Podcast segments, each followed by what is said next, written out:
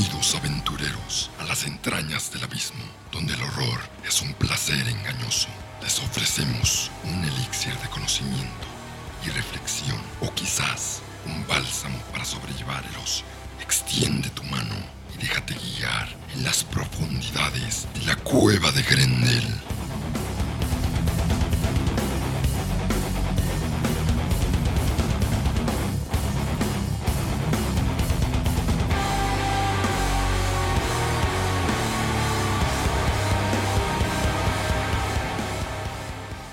Mucho gusto, soy André Rodríguez y el tema de hoy son las películas slasher. Estas películas encontraron su época fructífera desde los 70s hasta los 80s. También han tenido sus renovaciones en los 90, alrededor de principios del 2000 hasta la época actual. Pero los 80s y los 70s fueron ese, ese periodo donde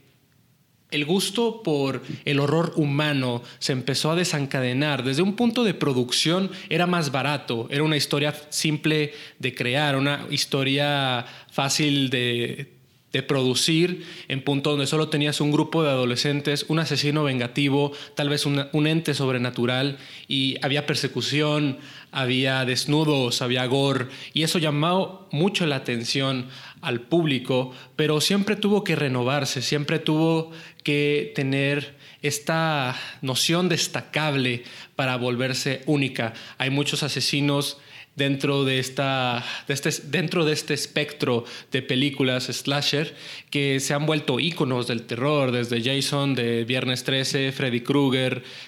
Cara de Fantasma, de Scream y muchos otros que tienen tanto un punto favorable en, en términos de historia como una trascendencia que los ha vuelto tal vez paródicos o una inspiración para muchos en cuanto a crear sus propias versiones de estas entidades tal vez muy zombificadas o de una entidad que solo está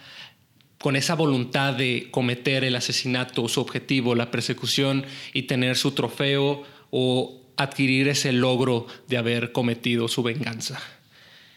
Este tipo de películas empezaron a volverse muy famosas en los Estados Unidos, donde, claro, asesinos seriales en términos de vida real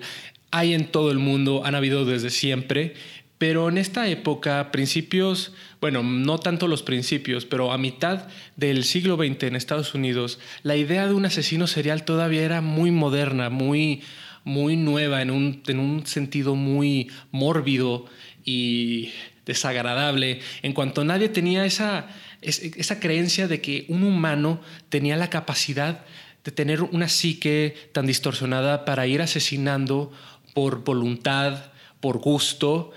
en un método muy de ritual que en términos de psicología puede ser un, un, psicópata, un sociópata, un asesino serial desde un análisis psicológico Habrá, habrá, varios en la audiencia que tendrán esas, esos puntos cordiales o esos puntos totalmente directos de cuáles, cuáles, cuáles han sido los arquetipos de los asesinos, los asesinos. Pero en términos de las películas slasher siempre van a la versión más romántica, a la versión más fácil de crear una empatía, una justificación de por qué estos seres, estas, estas personas están haciendo sus crímenes dentro de la historia. En términos de literatura está la idea de Mr. Hyde transformándose en Dr. Jekyll, donde es esa transformación del verdadero ser, del psicópata que está mostrando sus verdaderos colores. Tal vez hay una motivación, un porqué, un MacGuffin, que es la poción, ese, ese antídoto, tal vez ese bálsamo que lo transforma en Mr. Hyde. Pero en términos realistas, tal vez desde un punto más psicológico, es esa verdadera personalidad que uno tiene, que siempre ha sido la idea de una oveja que realmente resulta ser un lobo y buscará la forma de alimentarse de quienes han caído en su trampa. La razón por la que estos, estos arquetipos de asesinos que fueron basándose tanto de Ed Gein, Ted Bundy, Jeffrey Dahmer, entre muchos otros. Menciono estos tres porque son los más conocidos, son los que de donde han habido ciertas inspiraciones, ciertas ramificaciones. Se cree fácilmente que la inspiración directa de la película de La Masacre de Texas de la familia Sawyer, creo que el nombre es la familia Sawyer en, esa película de la masacre de Texas, es la historia de Ed Gein que hacía de sus muebles, eran sus muebles eran de sus víctimas, eran partes de sus víctimas, tanto el cráneo, la piel, apéndices del cuerpo. La idea es que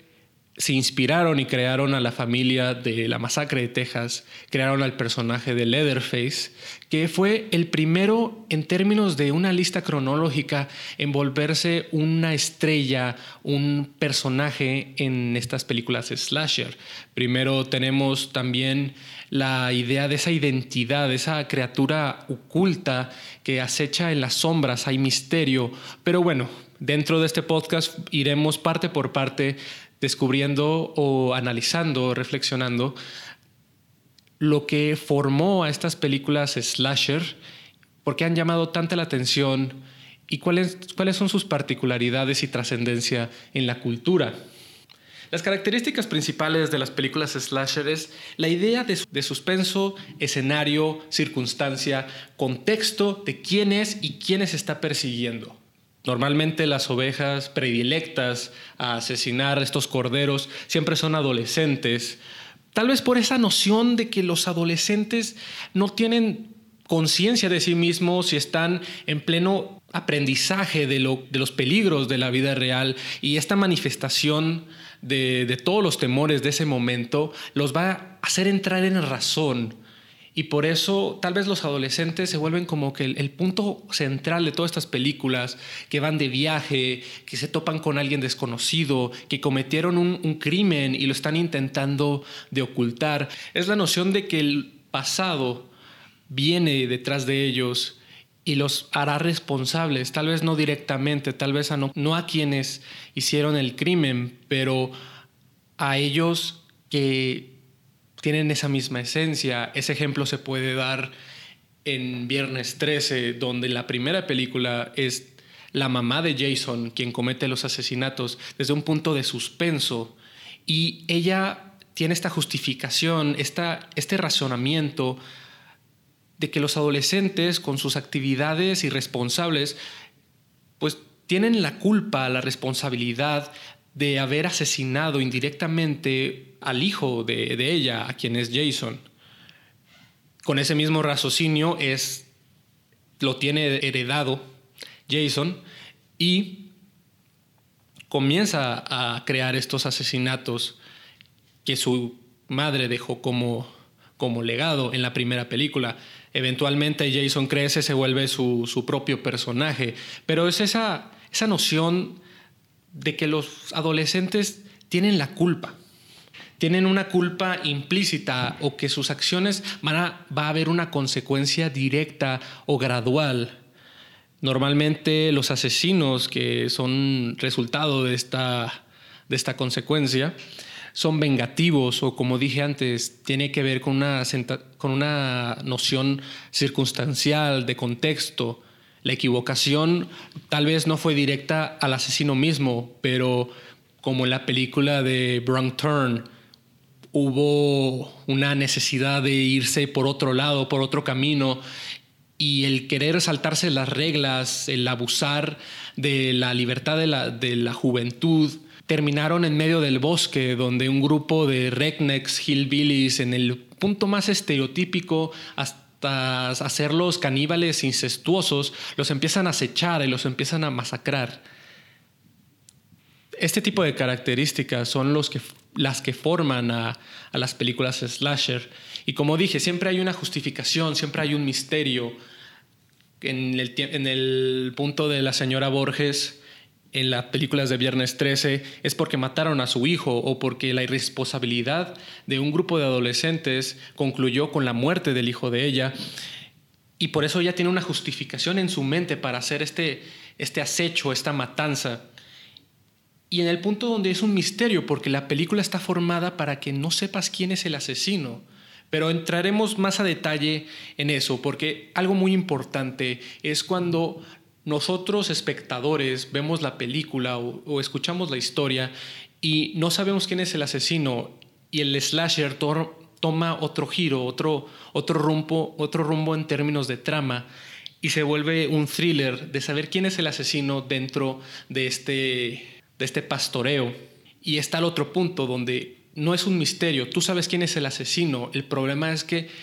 el ganado, el grupo de adolescentes que está caminando por el bosque, está siendo acechado por alguien que no tiene miedo el que no necesita esconderse para poder asesinar, como lo fue después Jason en las películas de Viernes 13 o las películas de Turn con los Rednecks Hillbillies. También otras características que se han vuelto polémicas y problemáticas de este tipo de películas fue el exceso de gore, el sexo y estas persecuciones algo pues demenciales en el punto donde el personaje se vuelve un estereotipo, un estereotipo de, de su origen, tanto por el actor o por la forma en que fue escrita el personaje. Entonces, este tipo de circunstancias se volvieron parte de, las, de las películas slasher. En los 80 era tomado como, bueno, es un arquetipo, es una etiqueta de este tipo de películas. En los 90 se hizo una noción más consciente de las circunstancias y pues se bromea de este tipo de características que formaron a las películas slasher. Y cada, cada década ha tenido su forma de, de, tocar el tema. Los remakes hicieron su propia versión de los clásicos de los 80 para hacerlo más efectivo, más práctico de lo que en los 90 y a finales de los 80 se empezaron a burlar. Y otro punto final en cuanto a características principales, porque no es necesario el gore, el sexo y todo este tipo para formar un slasher, pero algo que se ha vuelto un punto de controversia fue el arquetipo o el personaje llamado Final Girl, la chica final, donde normalmente en este tipo de historias el último, el último contendiente es una mujer y se ha vuelto un ícono, pero también un personaje controvertido. En términos de creación de una película de slasher, una creación de este tipo de, historias donde hay una criatura, una, persona en búsqueda de venganza o, de, del puro lujo de asesinar por gusto,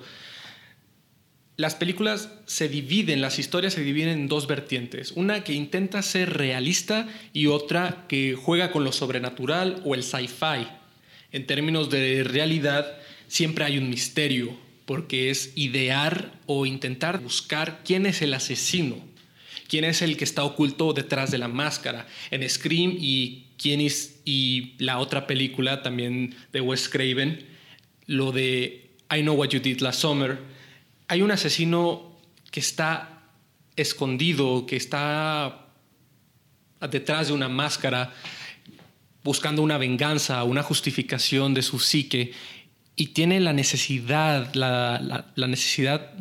alimenticia de asesinar a estos jóvenes que cometieron un, un asalto, un error. Y normalmente los asesinos son silentes, son, son en una forma muy burda de decirlo, son casi ninjas, porque en todo momento atacan desde la oscuridad, no buscan hacer muertes de una manera visualmente gore o artística, sino solo hacer el, el objetivo de matar a este grupo de adolescentes. Eso en términos de realidad.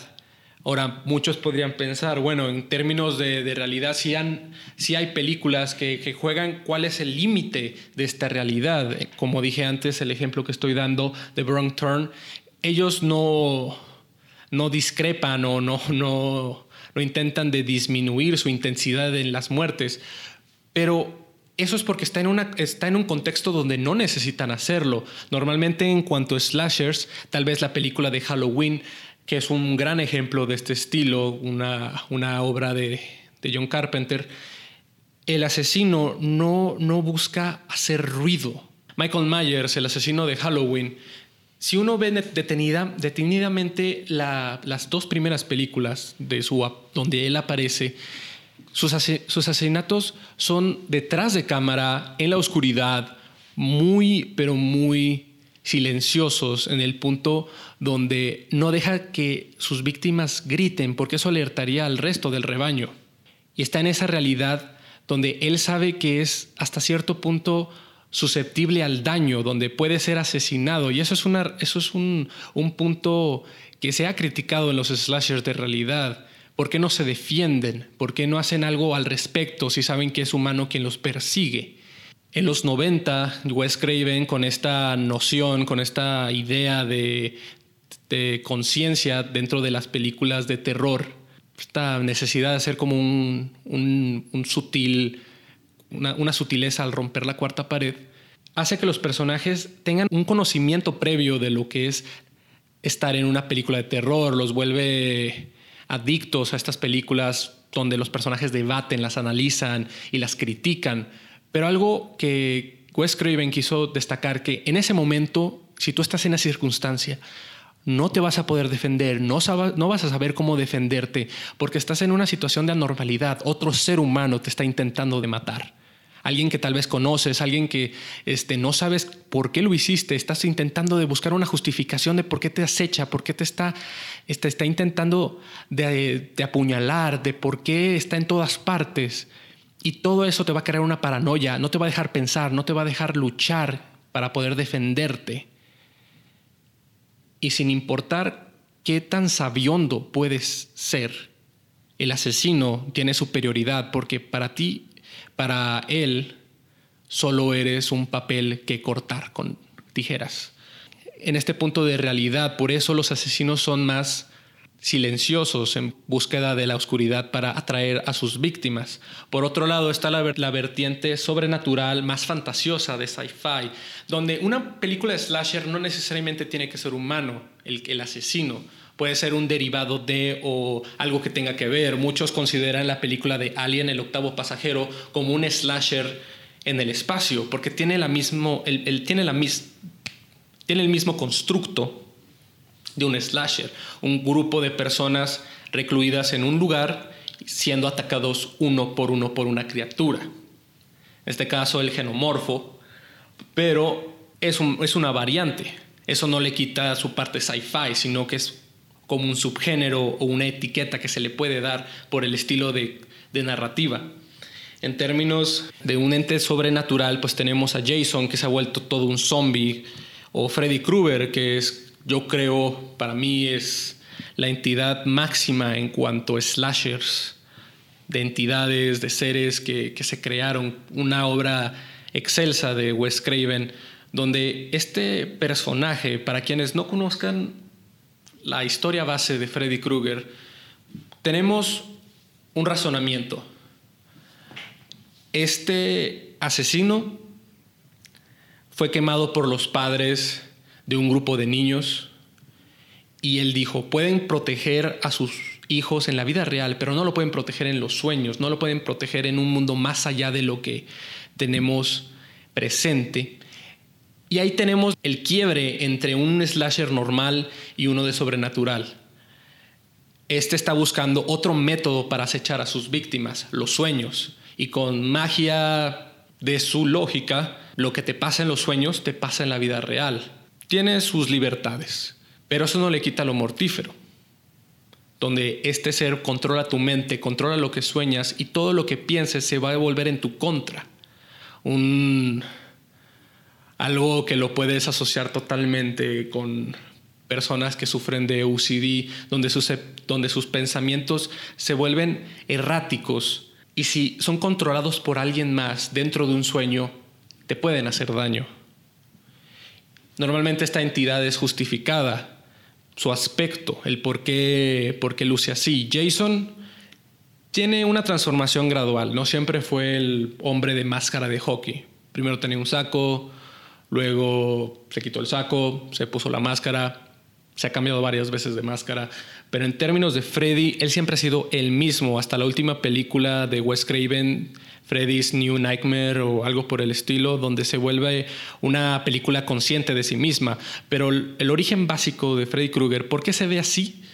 Fue quemado por el grupo de padres que quisieron hacer justicia por los hijos que, que desaparecieron o porque estaban en peligro. Siempre hubo una, aberración por el fuego por parte de Freddy Krueger y su piel lo demuestra. Es, un, una entidad que, que tiene un origen, un origen básico y lo fundamenta con su aspecto. Sus capacidades, como ya dije, se reflejan en la lógica que él tiene base los diálogos de los pueden proteger ahorita, no los van a proteger luego, no los van a poder proteger luego. Y no es un misterio de quién es el asesino. Tal vez en la primera película sí, tal vez en las dos primeras o al principio de la, de la trama, pero es una persecución, porque ya sabes quién te acecha, ya sabes que está ahí. La cosa es que no lo vas a poder detener. O tal vez sí, pero luego regrese. Son las libertades de, una entidad sobrenatural dentro de estas tramas, donde tal vez un humano lo termines, lo concluyas, lo, lo asesines, lo ejecutas y se acaba la historia. En Scream, la, la justificación que hicieron, la excusa para hacer el resto de, las películas fue esa herencia, esa, esa psicosis que se transmite de mente en mente y que todos tienen la misma máscara. Un B de vendetta, si gustan hacerlo, tal vez se puede asociar con, con esa misma lógica de el símbolo y la persona detrás realmente no importa. Pero en otros casos meten características sobrenaturales, como en el caso de Mike Myers, donde para la cuarta, quinta película de, esa franquicia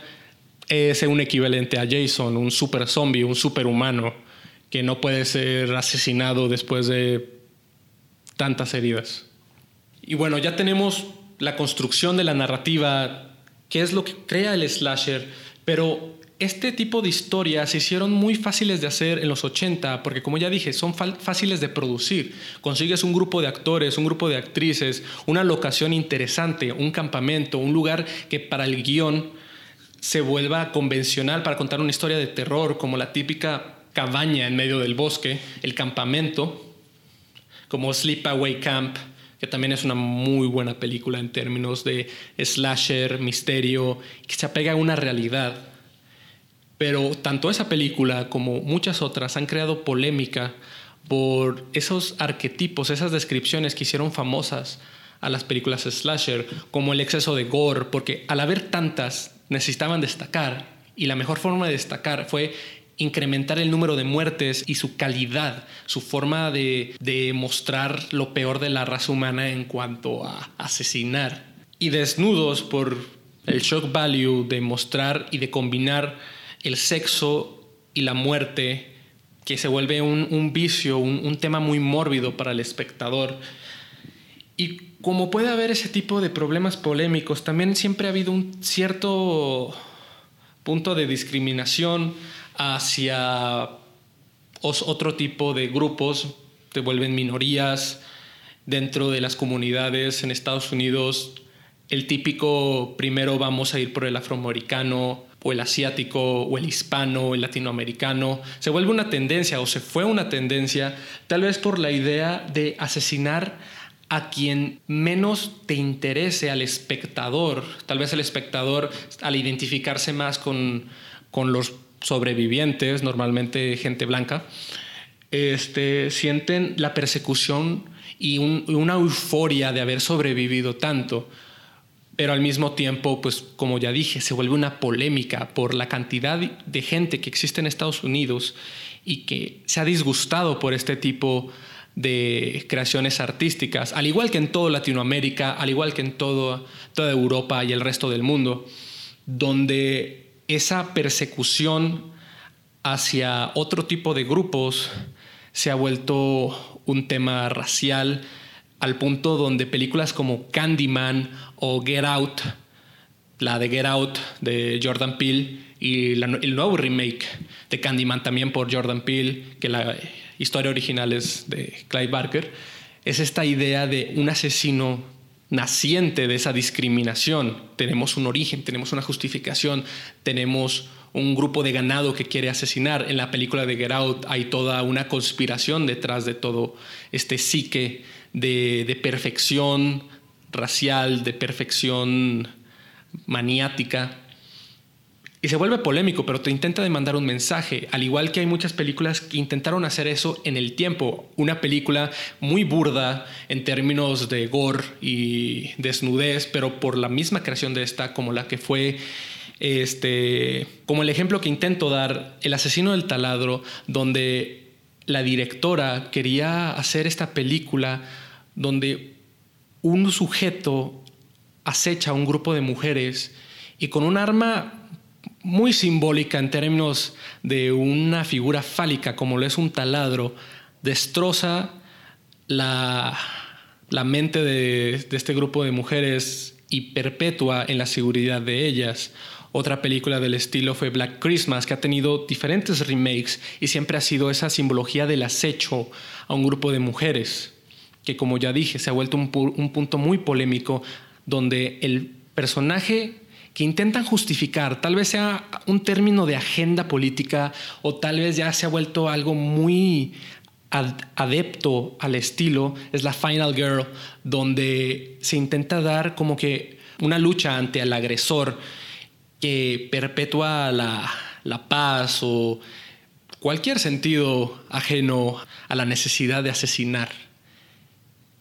Y el asesino del taladro es muy buen, es muy, es muy buen ejemplo de este resumen de un slasher donde el personaje se justifica y, mejor dicho, no se justifica, sino que tiene un razonamiento detrás, el razonamiento de una agresión de hombre a mujer y han habido muchas, pero muchas reacciones con este tipo de películas, no solo de hombre y mujer, sino también en términos de no binarios, de transgéneros. Y yo no estoy en, la posición para hablar al respecto, pero sería un tema comentar sobre cuál, cuál ha sido esa, esa reacción a esas comunidades en cuanto ver que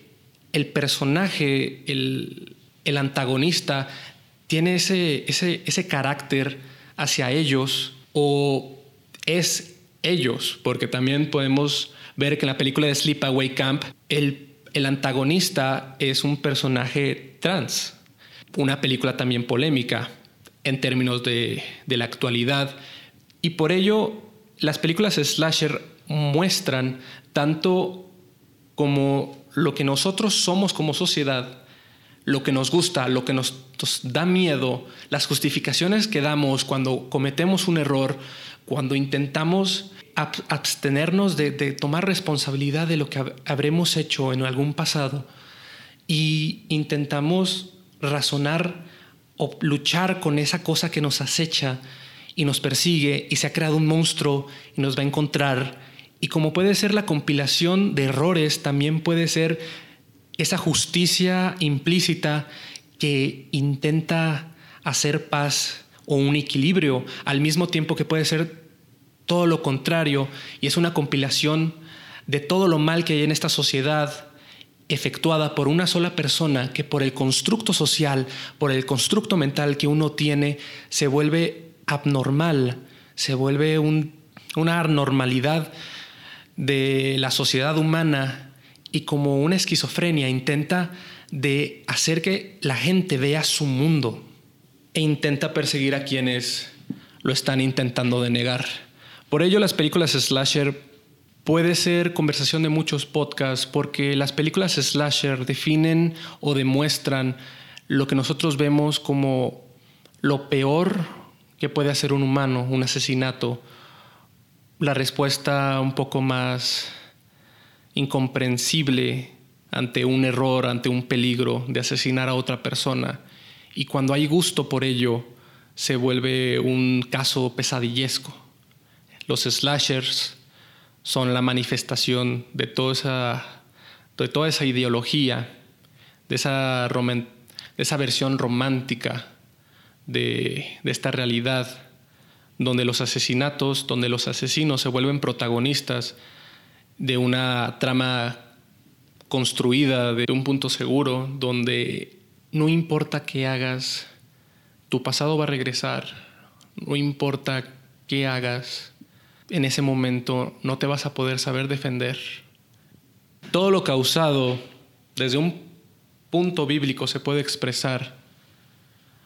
como Caín mató a Abel, hubo una razón, se intentó hacer una, una lógica detrás de ello, pero sigue siendo lo peor que puede haber en el mundo. Un ser humano matando a otro ser humano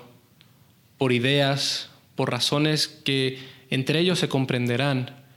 Y las películas slasher intentan mostrar este terror, el terror de la mente humana y sus capacidades sin la necesidad de una entidad sobrenatural. Y cuando se trata de una entidad sobrenatural, solo fíjense qué la ocasionó y sigue siendo esa necedad del ser humano. Se acabó el tiempo. Las sombras asimilan tu piel, carne y alma, vete antes de ser consumido. Nos veremos otra vez. Ya conoces el camino.